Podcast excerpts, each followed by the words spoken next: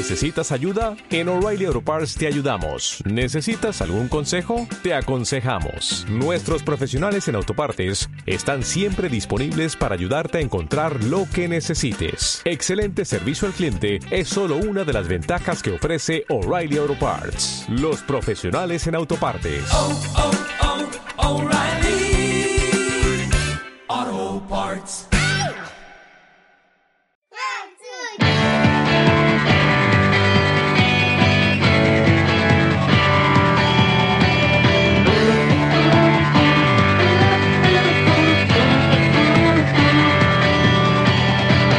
Y bienvenidos a Cómo conocía vuestras series. Nosotros somos Isaac Almendros y Coral Ferrero. Hola. En esta ocasión os presentamos una edición diferente a la habitual, porque estamos en temporada baja y casi casi no tenemos series semanales, así que vamos a hablar de todas esas series a las que hemos recurrido ahora que no tenemos tanta carga de las habituales. Y luego sí hablaremos de This Is Us, porque sí que ha tenido estos últimos capítulos con esa cosa tan esperada que tenía que pasar. Así que sin más dilación, comenzamos. ¿Cómo conocía vuestras series?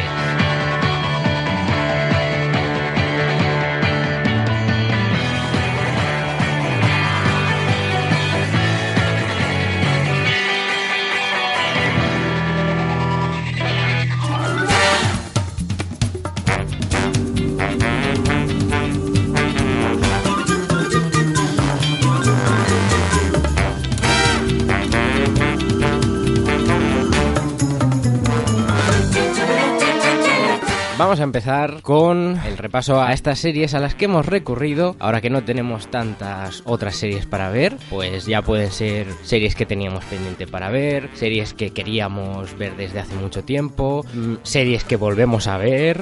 Que han aparecido en nuestra vida y no nos hemos podido negar. Exactamente. Así que yo voy a empezar con 30 Rock, que es una serie que me encanta. Y yo creo que ya empezó en diciembre. Empecé a ver capítulos sueltos al ver que, pues eso, que no, ha- no teníamos series para ver. Y digo, "Ah, voy a ponerme a ver capítulos random. Y claro, luego dije, bueno, a ver, llevo ya tres o cuatro capítulos aleatorios. ¿Por qué no empiezo a verla desde el principio y ya pararé cuando tenga otras series que ver? Y vamos, que así a lo tonto ya voy por la sexta temporada.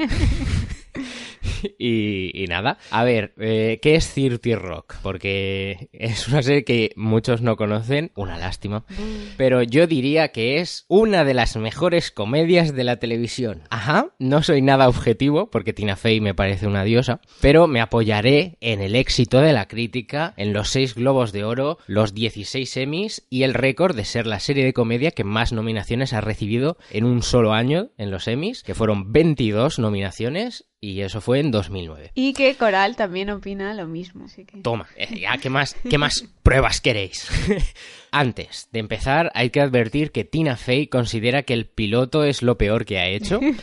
Eh, así que si empezáis la serie, no tengáis en cuenta el piloto y en realidad, como pasa con muchas comedias y algunas veces hemos dicho aquí, los primeros capítulos en general, eh, pues cuestan un poco más en las comedias. Y yo diría que a partir de la mitad de la primera temporada es cuando ya empieza a ser 30 Rock como es 30 Rock de verdad. Porque leí, no sé si fue en la biografía de Tina Fey o, o en alguna parte, que como que no tenían muy claro la continuidad de esta serie y entonces empezaron a hacer lo que les daba la gana. Eh, un humor mucho más loco, más surreal, que es lo más característico de la serie y es lo que creo que para el público en general la puede hacer menos asequible o aceptable, pero si entras en ese juego la disfrutarás muchísimo.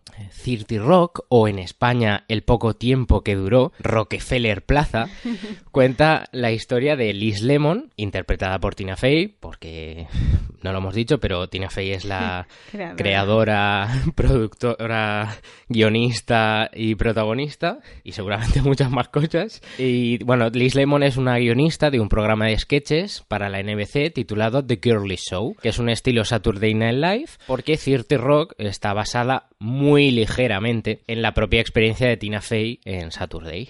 Con la llegada de un nuevo ejecutivo a la cadena, Jack Donaghy, que está interpretado por Alec Baldwin, este le pide a Liz Lemon hacer cambios en su programa para atraer a otros segmentos de la audiencia. El cambio consiste en incorporar al elenco a Tracy Jordan, interpretado por Tracy Morgan, para hacerlo muy fácil. La eterna disputa de cómo se llama en realidad, porque yo siempre lo confundo con el personaje.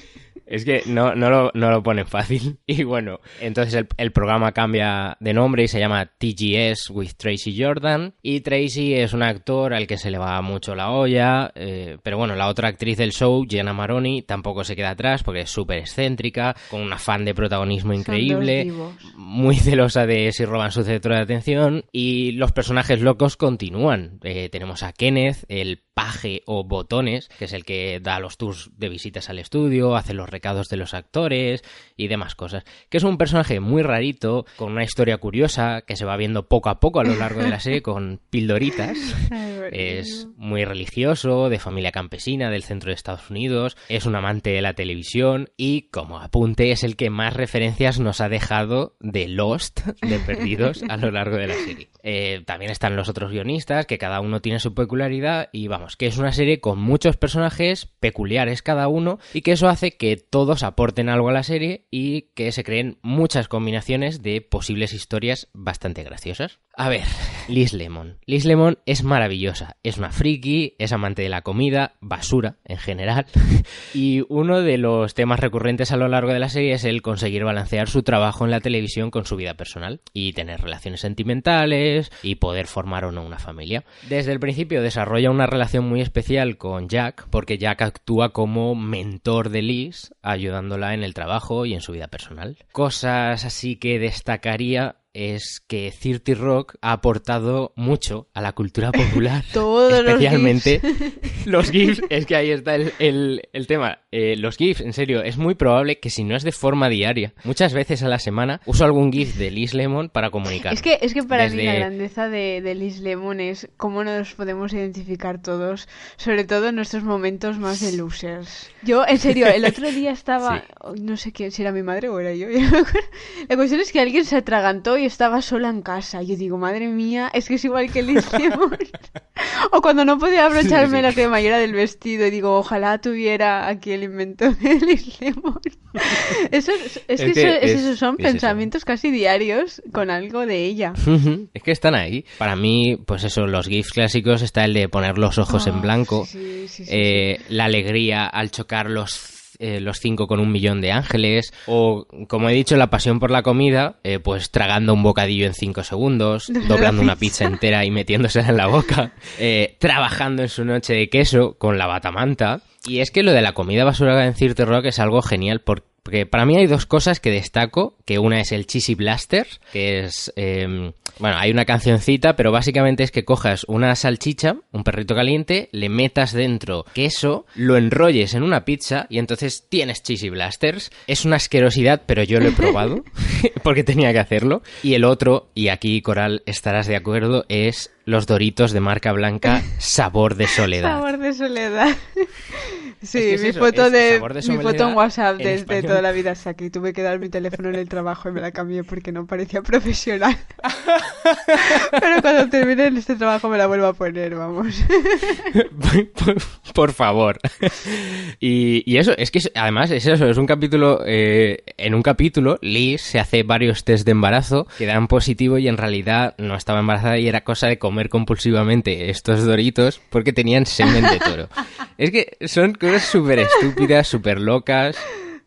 Y no sé, más cosas que tiene Cirte Rock, así más características, para mí es la autoparodia a la cadena NBC, a la propia cadena, y a General Electric, que es parte del mismo conglomerado empresarial. Pues tiene muchos chistes sobre lo fracasada que está la NBC, su pobre audiencia, que también es lo que le pasaba a Cirte Rock. Se ven programas que podrían ir en la cadena. Eh, muchos detallitos que van soltando y que es muy gracioso que los hagan y que la cadena no tenga ningún problema en dejarles hacerlo y decir lo que les dé la gana. Y eso, es que el tipo de humor es muy característico, están cargados los capítulos de detalles, porque es eso, son, cosas pequeñas a veces, pues una frase, un corte rápido a otra escena, un flashback, y eso creo que es una de las cosas que hace que esta serie, pues ahora eso, eh, la pueda volver a ver sin problemas y, que no te canses. Así, leyendo para esto, para documentarme sobre City Rock, he encontrado una cosa para que veáis lo, lo mucho que le dedican a hacer estas bromas tan pequeñas.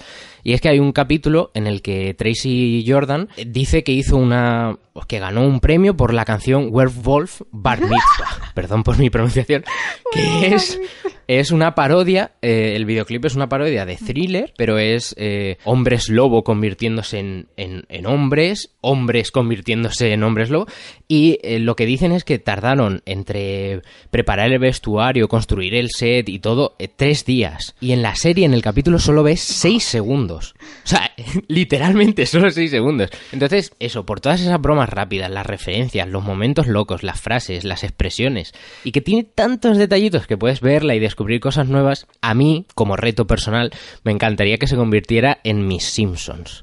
Porque los Simpsons también forma parte de nuestra vida, casi diaria, de meter en una conversación, como en ese capítulo de los Simpsons, donde... O en mitad de cualquier situación, soltar una frase de algún capítulo, que doy gracias a que todos nuestros amigos, o la mayoría, capten las referencias, porque si no quedamos como putos locos. Bueno, solo falta pues, como 20 años más viendo Cirtiro que ya podrá ser tus Simpsons. claro, pero bueno, de todas formas creo que es más complicado Cirti Rock porque por, por eso, porque mm. no es, no es exactamente el mismo tipo de humor ni, ni esas referencias, pero bueno, es eso, el hecho de que puedes ver capítulos una y otra vez y encontrar diferentes cosas graciosas o te han pasado sin más cuando los viste por primera vez porque van a toda hostia, a veces hablan súper rápido o también pues que te olvidas, ¿vale?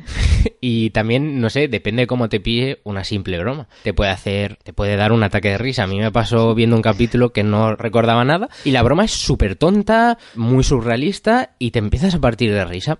No la voy a contar, obviamente, porque no voy a transmitirlo bien, pero fue con Pete, el productor de la serie, y es en el capítulo de MILF Island, que narrativamente es bastante curioso porque sucede todo durante una noche mientras están emitiendo la final de este reality show inventada, que es al estilo superviviente, pero con ah, MILFs.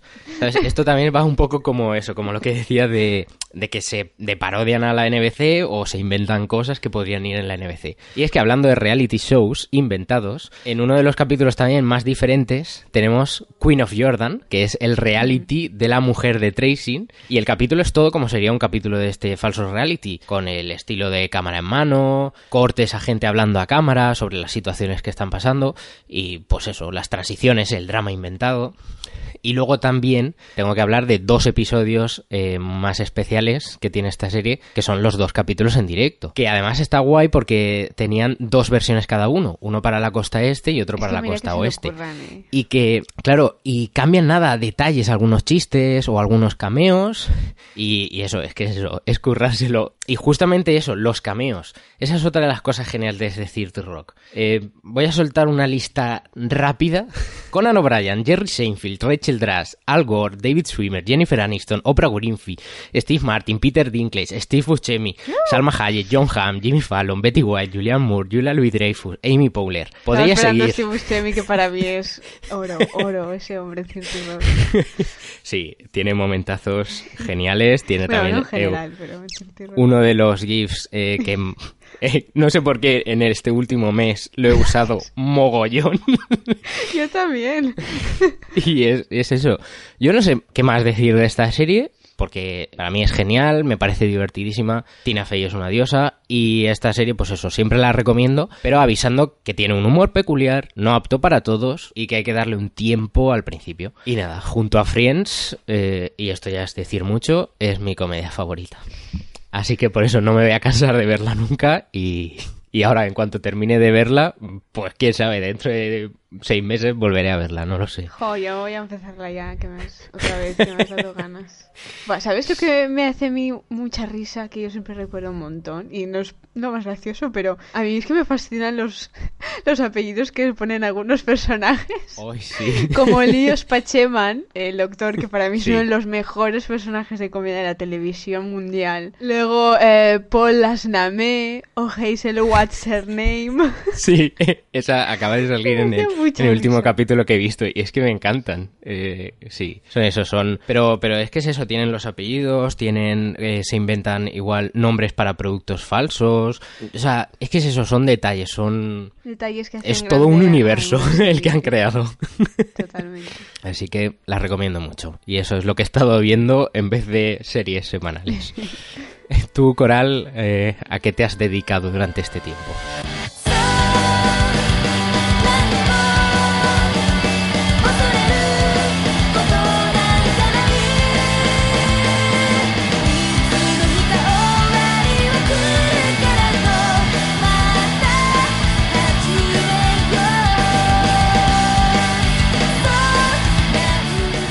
Yo que he cumplido uno de los objetivos que tenía mm, sin margen de tiempo, pero bueno, lo tenía ahí, que era ver una serie, en un principio quería que fuera coreana, porque como si recordáis nuestra amiga Alba, de cómo conocía vuestras series, siempre nos ha hablado muy bien de, dramas coreanos que son súper divertidos y, y, después de ver toda la cantidad de dramas coreanos que ponían en Netflix, digo, bueno, va, no voy a ver uno, pero, pero rápidamente, porque me interesaba el asunto. Total, que entro a uno y digo, pues este mismo, ¡boom! Y era japonés japonés. Así que, pues eso, me he dedicado a ver un drama japonés que se llama Good Morning Call. Lo podéis encontrar en Netflix. Y bueno, ha sido toda una experiencia. Yo es que creo que, se parecerán a los coreanos. Ese es el segundo drama mm, japonés que he visto.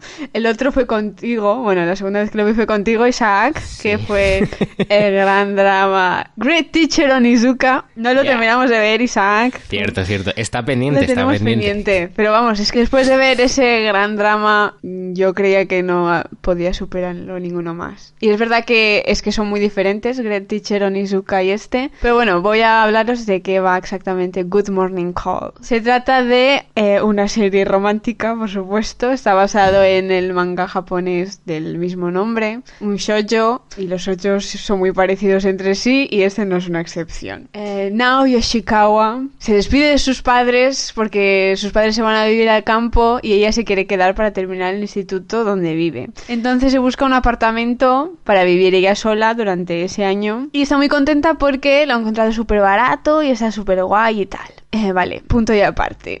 Cambiamos de escenario. En su instituto, Oehara es uno de los chicos más populares, pero nivel de que entra, cada vez que entra a clase por la mañana, las chicas se ponen a gritar como locas, como si estuvieran viendo a One Direction. Empiezan a todas a darle regalos, a gritar como histéricas, le lanzan las bragas. No, esto no es pero casi. Y, pero a Yoshikawa no le impresiona nada a Uehara, se cree que es un chulín y tal y cual. Cambiamos de escenario y lo que vemos es a Nao llegando a, su nuevo piso, pero de repente resulta que hay otra persona que también tiene las llaves. ¿Quién es? Chun chun. Uehara, chicos, no os lo esperabais, sí. Eh, debido a un fraude, les han alquilado el piso a los dos. y los malentendidos empiezan a sucederse. claro, claro.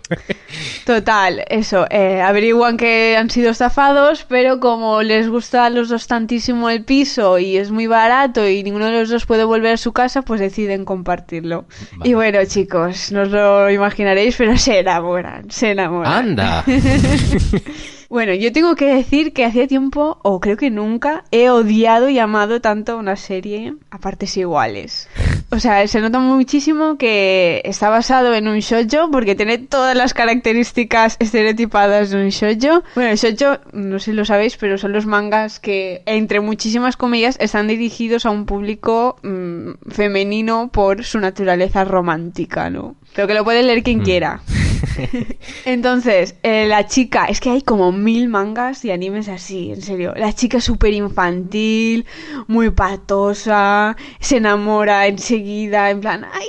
Es súper enamoradiza del protagonista. Eh, y eso, por una parte. Y luego el chico, no todos son así, pero es que también eh, yo cuando he visto este anime, bueno, este drama, perdón, eh, he pensado que lo había visto mil veces antes. O sea, el chico es en plan, mm, soy el puto amo de la creación. está súper atormentado porque sus padres murieron en un accidente y él se ha estado enamorado toda su vida de su cuñada, un amor imposible. y eso, pues eso, un chico súper con personalidad muy fría, que hace lo que le da gana y que no cambia su carácter ni por su interés romántico ni por nadie, que por una parte pues también está bien, ¿no? Pero es que he llegado a gritarle a la pantalla de, de pegarle un cojín y todo de la rabia que me daba porque ella, como súper enamorada de él y él, pero siendo súper cruel con ella y, y de tratarla fatal. Pero bueno, luego lo piensas de otra manera, claro. Bueno, pues esto, esto es Good Morning Call. Hay un montón de personajes secundarios muy guays, la verdad. A mí, Marina, que me hace muy gracia el nombre, porque puede ser totalmente español o totalmente japonés. Pues Marina, la mejor amiga de Nao, para mí debería de haber sido la protagonista, porque mola muchísimo. Luego están los tres o cuatro chicos que están todos enamorados de Nao, los las tres o cuatro chicas que están todas enamoradas de Uehara. que joder, eso es sex appeal, en serio. Y, y nada, y yo es que flip, he flipado muchísimo con la narrativa, sobre todo con la manera en la que está editada esta serie. Porque todos los recursos de edición que os podáis imaginar, cambios de plano, montajes, mm, poner cámara rápida, poner cámara lenta, todo, todo, todo está en esta serie. Es que no se han dejado ningún recurso por hacer. Cortinilla de estrellas. Pues sí, en serio, es que todo. Sí, sí, cortinillas ya no les quedan. Y es eso, y, y parece que no pega, pero a mí me ha parecido súper gracioso y súper, en serio, súper acertado. Y luego también, es que claro, yo estaba viendo, yo no me he leído el manga, ¿vale? Pero estaba viendo la serie y digo, es que es, es, tiene que ser calcada, pero calcada del manga. Es como si estuviera viendo una animática en personas del manga. Total, que sí, que sí, porque en los créditos te ponen los planos que han hecho en la serie y luego al lado el, el la viñeta del manga, para que veas que está hecho exactamente Hola. igual. Mira, ya tenían el storyboard, de hecho, eso que se ahorraban. exacto, exacto. sí, sí. Y bueno, la primera, la primera, tiene dos temporadas, ¿vale? La, y son largos, porque la primera tiene 17 capítulos y la segunda tiene 10. Y duran como 50 minutos. Ah, y bueno, y no os he dicho, eh, se estrenó en el 2016, ¿vale? Y ahora en el año pasado fue el, la segunda temporada. Total, la primera pasa en el instituto. Y bueno, y, y sí, son personajes del instituto y tal, ¿no? Y ve, los ves a veces cuando acaba de la clase, pero es que me hizo mucha gracia, porque en la segunda temporada pasa en la universidad. Ahí sí que ni se han molestado en enseñar ni una puñetera clase en toda la temporada. Ya. Es lit- literalmente es que no han ido a clase. hacía falta bueno, habrán ido, pero ni se ha mencionado exactamente qué estudiaban, ni, ni, eh, ni se han quejado de tener muchas cosas que hacer, nada, nada de nada. Simplemente eh, iban a la cafetería y sus actividades extraescolares y su trabajo. Y ya está. Y bueno, yo es eso, mm, me lo he pasado súper bien viéndola, también me ha entrado mucha rabia por eso que os he dicho. Y también mm, en la segunda temporada, hacia el final, como que me ha desmontado un poco los esquemas, porque siempre ha sido todo mucha chorradita, ¿no? Eh, todo muy romántico, así, pero superficial en realidad. Mm, Los amigos haciendo planes, ay, me quiere, no me quiere, pero es que en los últimos capítulos, en serio que eh, he llorado como un montón. Joder. Lo juro, porque como que de repente en los dos últimos capítulos han empezado a profundizar muchísimo en las razones de por qué mm, los dos se sienten inseguros en su relación y, me parecen súper justificadas y también escenas de llevar la tensión al límite y interpretaciones muy sentidas, en serio que digo, esto no me lo esperaba para nada. Sí que es verdad que me hubiera gustado que hubieran roto un poco con los estereotipos, porque es eso, porque al final es una historia de amor, pues romántica de toda la vida, de comedia romántica, lo que no deja de ser disfrutable, pero me hubiera gustado que hubieran arriesgado un poco más, pero igual es pedir demasiado. Pero nada, es una experiencia que me ha gustado bastante. Muy bien, muy Y yo que me gustaba ver cosas en japonés y tal, animes o algún drama, pues eso, y me ha gustado reencontrarme con este aspecto de mi adolescencia que hacía tanto tiempo que no revisitaba. Está guay, eso siempre mola. sí.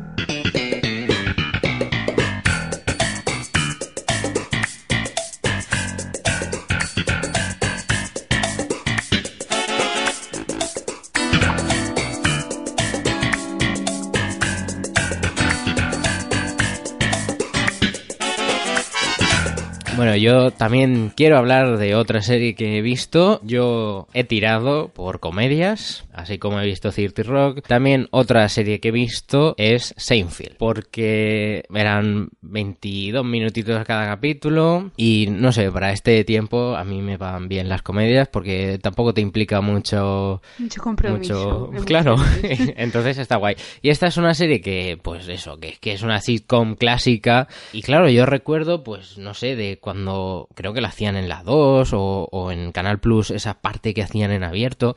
Mm. Y no recuerdo, o sea, yo recuerdo, pues eso, ver si mi padre la estaba viendo en la tele, pues igual yo la veía, pero vamos, que no tengo yo la conciencia de haber visto un capítulo entero ni, ni nada. Y claro, como el año pasado, cuando estrenaron Amazon Prime en España, vi que la, que la tenían en el catálogo, digo, vale, perfecto, porque es que las series que son así un poco antiguas, y que tampoco estoy diciendo súper antiguas, o sea, estoy hablando de los 90, es como, es difícil encontrarlas, o a mí me parece mm. complicado, y me parece muy guay que, que Amazon la traiga, y, y yo que sé, me encantaría que otras plataformas, pues, trajeron Willy Grace, por ejemplo, que también me gustaría volver a verla, o series de estas. Y nada, es sitcom clásica, eh, multicámara, risas enlatadas, duró desde el 89 hasta el 98, fueron nueve temporadas. La, sí, lo que pasa es que tiene truco, ¿vale? La primera son solo 5 capítulos y la segunda son 12 capítulos. El resto ya sí que son 23, 24, lo, a lo que estábamos acostumbrados. Y eso, yo me puse a verla porque consideraba que tenía que verla por ser un clásico y luego también porque me encanta Julia Louis Dreyfus y eso, y era como, era como el otro reclamo que tenía esta serie para, para verla. Eh, es que es muy graciosa esta señora, me encanta. y nada, Seinfeld es, es una serie, a ver, voy a leer lo que dice la Wikipedia porque me parece muy curioso. Es una serie a la que creo que muchas veces han referido como la serie que, trata sobre nada. Y lo que dicen es, el en Seinfeld el epicentro radica en la observación y parodia de los hechos cotidianos, desde donde se crean situaciones que llegan al ridículo gracias a las excentricidades, carácter y conducta de los cuatro protagonistas, sus amigos y allegados. Y es que lo que sí que entiendo, por lo que se dice que no trata sobre nada, es porque no ves que haya una narrativa continuada de, vale, a estos personajes les está pasando esto y, y como que, claro, que no hay nada que continúe, que son todo muy aislado. Pero es que realmente yo creo que la gran mayoría de sitcoms no tienen un desarrollo, no tienen un arco narrativo sobre algo. Es verdad, eh, es verdad que creo que últimamente pues tienen un poquito más o Friends que para mí es la referencia máxima de sitcom clásica, pues sí que tenía la relación entre Rachel y Ross, Mónica y Chandler. Sí, pero las este cosas más episódicas se quedaban en eso. ¿A cuántos ligues de, de Phoebe o de Joey solo han salido en un capítulo y nunca más se supo? Claro, por eso que tampoco me parece que sea algo como para clasificarla como la serie que trata de nada, porque al final todas tratan de nada, y no es nada, es sino que cada capítulo se dedica a una cosa. En esta creo que sí que es más evidente, uno, por el título del capítulo, porque te dice de qué va a ir, de qué tema van a tratar, y otro porque es intercalan partes del monólogo de Jerry Seinfeld en, pues eso, haciendo stand-up eh, y hablando sobre algún tema con las situaciones que están viviendo los personajes en ese momento. Y sí que es verdad que tiene pues las típicas situaciones de... Hay un capítulo en el que están solo esperando a que les atiendan en un restaurante. Y entonces es, es solo, eh, pues eso, todo lo que lo que están haciendo mientras les esperan a que, a que les atiendan. O hay otro capítulo que también es súper eh, extraño, que es no encuentran el coche en el aparcamiento. Y todo el capítulo es lo que, lo que viven en ese tiempo en el que no encuentran el aparcamiento. Entonces son, pues eso, las cosas cotidianas estiradas de tal forma que, llega eh, pues eso, que generan eh, ese tipo de situaciones y cosas extrañas. y entonces sí, creo que es muy, es muy eso, es como la típica cosa que se dice en un monólogo de ¿Nunca os ha pasado que... Pues hecho eh, como eso que hubiera pasado en esa situación. Y claro, como son personajes así, pues eso, muy peculiares cada uno, pues eso, se crean cosas curiosas. Eh, tenemos a Jerry Seinfeld, que es como, pues eso, una versión ficticia de él mismo. Luego está George Constanza, que es su amigo, Elaine Benz, que es Julia Louis Dreyfus, que pues es una exnovia, que por cierto no sale en el primer capítulo. Y nada, es exnovia, pero ahora están de amigos. En algún capítulo parece que hay algo de tensión sexual no resuelta o hmm. sentimental, pero vamos, que mm, lo dejan bastante de lado eso. Aviso, voy por la tercera temporada, no sé si en la novena acabarán juntos.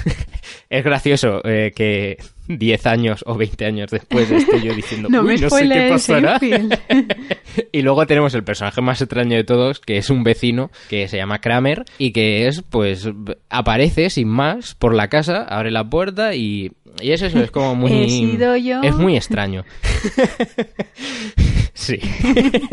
y eso a mí me, me ha gustado bastante porque es eso, es tan fácil de ver. Eh, a mí me encanta sobre todo por eso, pues eso, con lo que decías, no tienes ese compromiso. A mí me, va súper bien para el bus, son 20 minutitos, tal, tal. Para comer, pues un capítulo de Seinfeld. Para la merienda, un capítulo de Seinfeld. es que es, o sea, viene perfecta para, eso. Y entonces eso son, son pildoritas, eh, cada capítulo va de una cosa, está bastante entretenida y entiendo porque era un clásico de la comedia. Está bastante bien. Y nada, eso me ha gustado. Mm, seguramente la continúe viendo, pero es verdad que en estos últimos semanas he ido bajando el ritmo y supongo que en cuanto empiecen las series de nuevo, pues es de las que caerán. Pero bueno, está ahí y desde aquí hago ese llamamiento a que las otras plataformas de streaming compren más series antiguas, por favor que las necesitamos.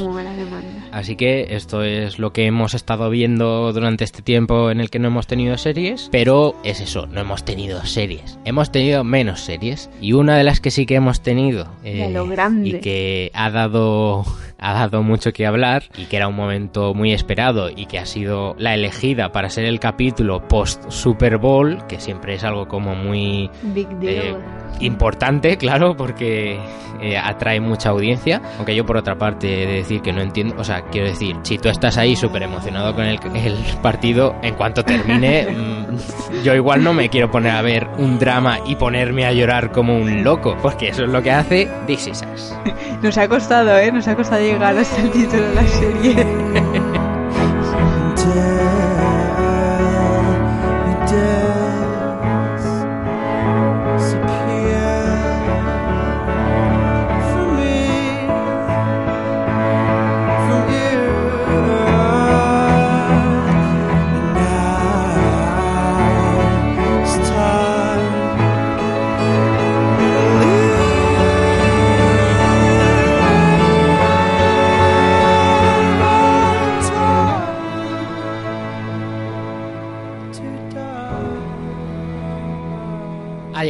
momento de hablar de esos capítulos de DC Sass los últimos tres, especialmente los últimos dos, el 14 y el 15, porque como decíamos, sí, el episodio 14 fue el de después de la Super Bowl y ha pasado eso que tanto venían anunciando y que todos esperábamos, que se trata de la muerte de Jack. Oh, no nos lo esperábamos.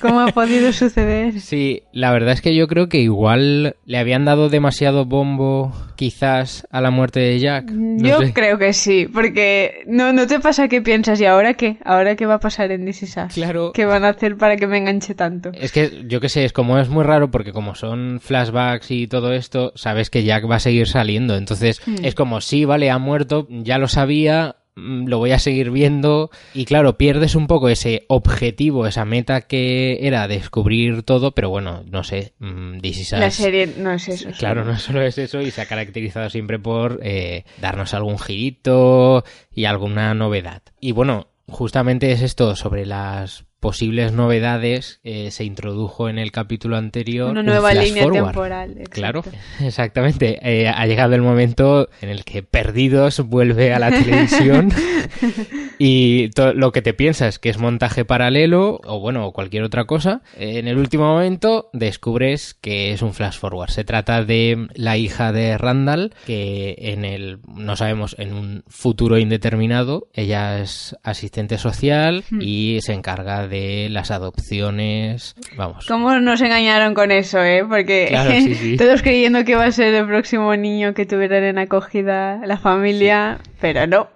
Eso a mí me ha gustado, porque ha recordado un poco a esos primeros capítulos en los que siempre acostumbraban a dejarnos algún pequeño giro que nos sorprendía, y viene bien porque era algo que caracterizaba mucho a la serie al principio y era una de las cosas que más me llamaba la atención que consiguieran meter giros eh, durante tantos capítulos.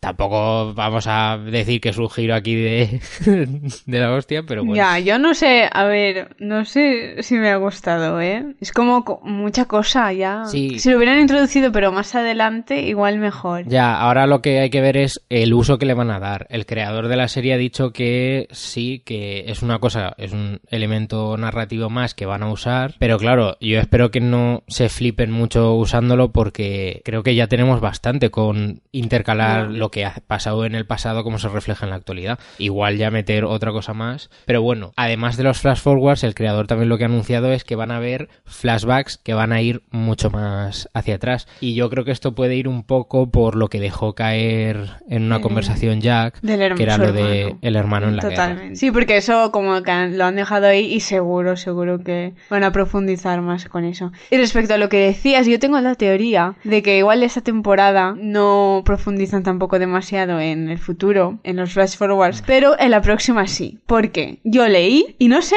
a, cuento de qué venía, os lo juro, perdonadme, pero como el titular era, los creadores de DC Sass dicen que Randall no morirá en esta temporada. Así que me veo venir que en la próxima temporada sí que va a morir, pero ya cuando sea viejo. Que yo es que leí esto antes de ver que había un flash forward y se veía Randall siendo viejo, y me temí lo peor, en plan de que Randall se moría siendo joven, pero por lo que veo no, es mayor. Madre mía, cómo le gustan a los creadores matar a personajes.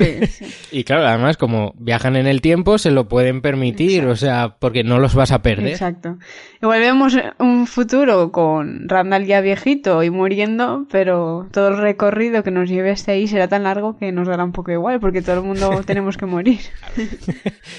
Eh, a ver, cosas más así del capítulo, antes de centrarnos, si quieres, en, en, la muerte en sí.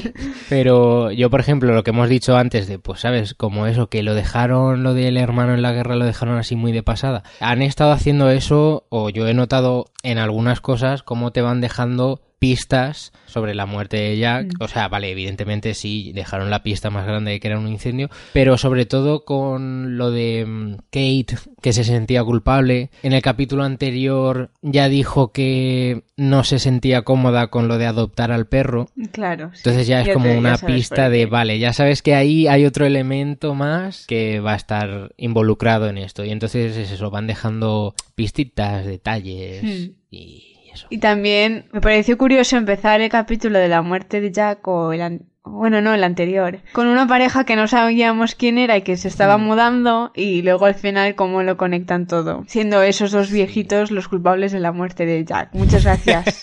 ahí está, ahí está. O sea, si sabes que el interruptor está roto y puede ser peligroso, ¿para qué lo regalas, cabrón? es que, eh, pues justamente he leído como un artículo de a quién tenemos que culpar sobre la muerte de Jack. Y claro, hay, gente a la que hay, hay mucha gente involucrada porque mm, están pues eso los vecinos. Hay un plano de Rebeca como diciendo, va, da igual, no, no voy a recoger los platos, ya lo haré eh, por la mañana. Luego está lo de las, el detector de humo y las, pilas, que además eso lo dicen. Está Kate y el perro, pero luego lo que es al final lo último es que este tío es un puto héroe y tiene que eh, salvarlo todo y entonces, claro, mm, es lo que dicen en la serie. Él es un adulto que ha tomado una decisión. claro. Mm, pero claro. de cada uno o culpar a los demás es tontería. Pero bueno, a mí es que eso me pareció una muerte muy, muy de This Is Us, porque lo que podía parecer a simple vista que, que yo en realidad tú piensas no puede ser tan fácil que haya habido un incendio y se haya muerto con las llamas. No, obviamente, estos disisas iba a ser lo primero que pareciera. hay que darle más drama pues, también. Pero a mí eh, que, que se sienta culpable me parece un poco excusa, porque bueno, es lo que dicen también en el último capítulo, como que todos nosotros estamos bien y hemos inhalado la misma cantidad de humo, pero él al volver, pues como que inhaló más y murió por eso, pero eso no se sabe. Además, es que él fue a salvar uno por uno en, la casa. Él ya había inhalado mucho más humo que los demás. No sé. Sí, también yo que sé, también puedes entender que se sienta culpable, pero bueno, yo que sé, también eh, no solo fue a salvar al perro, también fue a salvar todos los recuerdos. Eso fue muy bueno, ¿eh? El álbum de fotos, la cinta... Uy, me, sobra tiempo, voy a recoger todos los álbumes de fotos. Tío, o sea... Ya, además lo de la cinta de Kate era también súper disisas por cómo añadieron leña al fuego con, con la importancia del, de, de, claro, de lo que, cómo había grabado la cinta, esa conversación que tuvo ella que le decía, no, deja de decirme esas mm. cosas, y luego, vale, eh, veo la cinta, veo cómo me miras, eh, por favor, no dejes de ah, verme con tus ojos. y claro, entonces es todo más, más lágrimas, más lágrimas lo que es This Y eso, yo en realidad también comparto contigo lo de que me parecía demasiado fácil, bueno, fácil, a ver, la muerte. Entonces sí que veo muy guay que hicieron un giro porque también creo que es eso, como decíamos al principio, igual las expectativas estaban muy altas y al final, no sé, tenía que morir, tampoco iba a ser de una forma súper épica ni nada, entonces yo creo que está guay que le den ese giro para que no sea lo más predecible del mundo y también en general yo creo que este giro ayuda bastante al drama del capítulo, que ya en sí es dramático, pero que además le da más de repentino, eh, Rebeca no está presente, Hombre, mejor así que haber muerto eh, quemado. claro, claro. Por lo menos. Y también me gustó, bueno, me gustó. Ese, ese plano que nos enseñaron hace unos cuantos capítulos, que es por lo que todos sabíamos que había habido un incendio, que es Rebeca llegando con el coche a, su casa toda quemada y llorando así súper histérica. Que luego te enseñan que, que cuando se salvan, y que Jack mm. muere en el hospital y dices, uy, ¿este plano a qué viene? Y es porque cuando les dice a los hijos que su padre ha muerto y se toma unos minutos, pues corresponde a ese plano. No sé si me he explicado, pero bueno, que yo tenía curiosidad por saber, uy, y si se lo y si esa muerte ha sido así, porque el porqué de este plano, pues ya lo sabemos. Todo tiene explicación. Y luego también me pareció muy gracioso, y claro, el significado del árbol donde esparcen las cenizas de Jack, porque yo también pensaba, a ver qué gran significado tiene este árbol. Pues no, se lo trajeron en la manga también. Eh, un árbol que vio una vez. por su significado, pues puede ser bonito por todo lo que pasa, pero vamos, que no era un árbol súper importante en la vida de Jack. Y normal que Kevin no supiera cuál es, si no es tan importante. Claro. Bueno, pero sí hay, bueno, claro, ahora en la actualidad igual han quitado las cabinas, entonces ya no sabes cuál, cuál es el más cercano al teléfono. Que además es eso, en ese capítulo, el 15, que se titula El coche y es como todo lo que pasa en un coche, como la vida de la familia está dentro de ese coche, está muy guay y además eh, creo que que se centrara el capítulo solo en el pasado mm. era muy necesario para la historia, para mm, terminar de rematar, ojo, es que rematar no es la palabra, pero concluir. Pero sabes, para eh, cerrar ese, ese combo de episodios eh, que rodean la muerte de Jack y mm, y que es un poco al estilo de lo que hicieron antes de Navidad, de que cada capítulo estaba dedicado a un hermano, pero ahora dedicado al pasado. Y creo, o a mí personalmente, este me ha parecido que estaba mucho mejor llevado y se sostenía mucho mejor por sí solo. También, claro, porque la historia aguantaba más por sí sola, por toda la carga dramática que tenía, por el capítulo del que veníamos, y entonces era como que no echas de menos para nada a lo, al futuro, a los, bueno, al presente. Bueno, yo a Randa siempre lo echo de menos, pero... bueno, yo aquí tengo un asterisco que decir de Randall, porque Randall me desconcierta. O sea, Randall está, es, está muy guay, o sea, es muy divertido ver esa faceta que tiene de, de enrollado, de positivo, de bailongo, pero aparte de que parezca que vaya un poquito hasta arriba de polvo blanco, no encaja, no encaja para nada con lo que vemos de él de adolescente. Que sí, la gente cambia, pero como que me parece un cambio demasiado drástico en su personalidad en su... Sí que es verdad que el Randall adolescente es como, lo veo si me transmite más nostalgia o, no sé, un poco de tristeza, la verdad. Hmm. Pero sí que es eso, yo creo. Puede cambiar y. Claro. sí que contrasta No, no, un poco, sí, es pero eso. no me enseña tanto, tanto que cambie. Sobre todo porque es que lo que yo odio es que a Kevin es que no lo aguanto y le pegaría una hostia. Pero sabiendo también, eh, pues esa relación difícil que tiene con Kevin y, y cuando son mayores, pues ya son más coleguis. Igual eso también Mm. cambia un poco su estado de ánimo, pero. Sí, bueno, y crear su propia Exacto, familia y todo eso. Pero bueno, era un apunte que tenía que dejar ahí, ¿vale? y nada, ¿tienes algo más sobre estos capitulitos? He dicho ya que odio a Kevin, ¿verdad? sí. Pero bueno, en el último ahí en la conversación con el árbol tampoco era odiable. Bueno, sobre todo el Kevin No. adolescente. Puf, Claro. puf. Bueno, eh, nada, que, mm, que me pareció curioso también ver que vuelve de ella, que lo dejan ahí súper en el aire. A ver qué le pasa de ella y por qué ha vuelto. Sí, eh, pues ahí están, dejan, ¿ves? Dejan a deja. cosas a las que a las que dejarnos enganchados en la serie y en las diferentes tramas que tienen. Pues hasta aquí el repaso a This Is y al resto de series que hemos comentado porque no teníamos tantas series semanales que comentar. Que la verdad, para el podcast viene mal porque es más difícil seguir la actualidad seriéfila, pero para los frikis cinéfilos que intentamos ver en esta época del año más de 30 películas nominadas a los Oscars, pues la verdad es que viene bastante bien que en este mes, mes y medio, dos meses hayan menos series semanales que seguir. Con esto nos despedimos. Recordad que en la web como conocía vuestras series.es tenéis todos los programas anteriores y que también en nuestro canal de iVoox nos podéis dejar comentarios y sugerencias. Y ya de paso nos podéis dejar comentarios sobre qué os ha parecido este cambio en el formato habitual del podcast. Hasta aquí como conocía vuestras series. Hasta la próxima. Adiós.